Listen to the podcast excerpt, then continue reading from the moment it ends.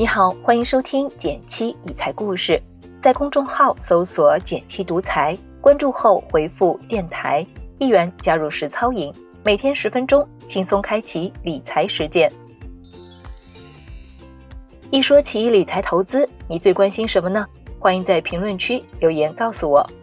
对于这个问题，我想很多人希望得到的答案是高收益的投资方法。但我觉得有一个更好的答案，那就是想办法让自己走上一条持续变有钱的路。为什么这样说呢？主要有两点。第一点，以目标为导向。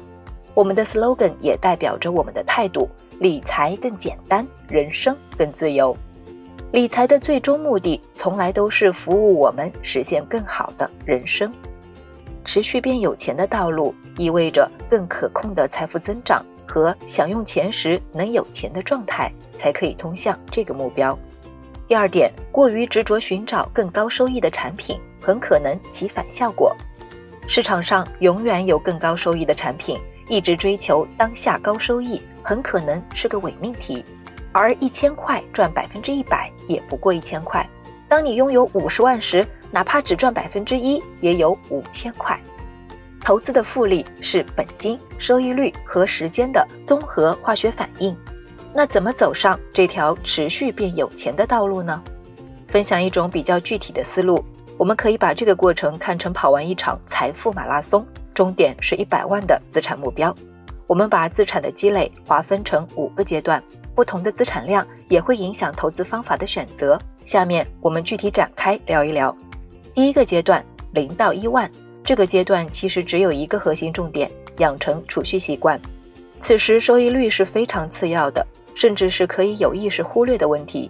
处在这个阶段的朋友，大多数是职场新人，多赚一万块的难度远远低于靠投资多赚一万块。在职场站得稳，有发展也是更有价值的。第二个阶段一到五万，这个阶段你可以参考我们的财富水池模型，依次给四个财富水池填入合适的选择。比如现金池，建议放入约三到六个月的日常开销，包括每月的房贷、房租、信用卡分期等等。这笔钱可以存在余额宝一类的货币基金，也可以搭配一些银行 T 加零的货币理财、短期银行创新存款等等。保险池里除了基础的社保。建议拿出年收入的百分之五到百分之八，最多不超过百分之十的钱，把保障型的寿险、意外险、重疾险、医疗险配齐。目标池和金额池可以尝试一些风险类的投资，比如股票、偏股类基金。这个时候不要担心钱不多、收益不够高，开始有意识的梳理未来要用钱的需求和迈出风险投资的第一步，开始拥抱风险波动是更有价值的。第三个阶段五到十万，这个阶段重点可以主要放在目标池的实际金额积累，金额池的投资能力积累。你可以在自己独立思考和分析的基础上，多尝试不同类型的投资品，甚至是拿出一些试错资金，体验情绪和市场共振的感觉，积累长期有价值的投资能力，依然比单纯的收益率有价值。第四个阶段十到五十万。这个阶段的重点依然在目标池和金额池上，但与上一个阶段的主要不同有两点：一是你可能会迎来重大目标的规划，比如买房、买车，有了更多个性化的选择，甚至可能资产量大幅回落。这个时候不要过多纠结于财务数字，一定要综合更多生活因素来考虑。另一个是随着你本金的积累，投资波动对你财富值的实际影响越来越明显。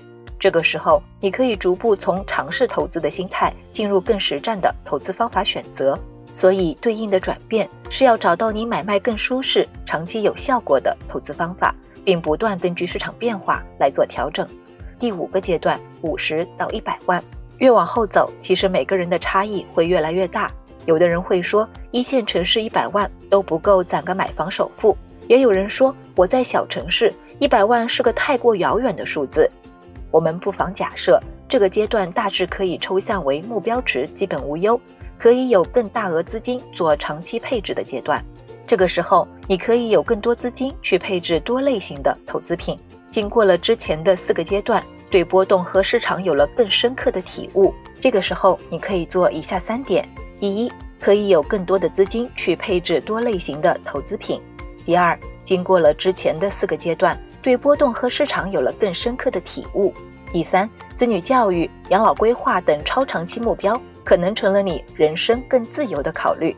这个时候，你会有这几点变化。因此，做好大类资产配置，追求整体资产的可持续增长，而不是每年百分之多少的收益率，往往是更好的选择。最后想说，这些所谓的阶段里程碑，绝不是为了让你进入数字的束缚，更多是基于投资工具的特点、理财规划的原理。给你一个大致模糊的正确方向，方便你定位、调整更合适的长跑姿势才是重点。你会发现，每个阶段最重要的确实都不是哪个产品收益最高。不知道你现在到了哪一阶段呢？有什么心得或困惑，也欢迎留言一起讨论。好了，今天就到这里了。最后再提醒一下，微信搜索并关注“减七独裁”。记得回复电台，你真的会变有钱哦。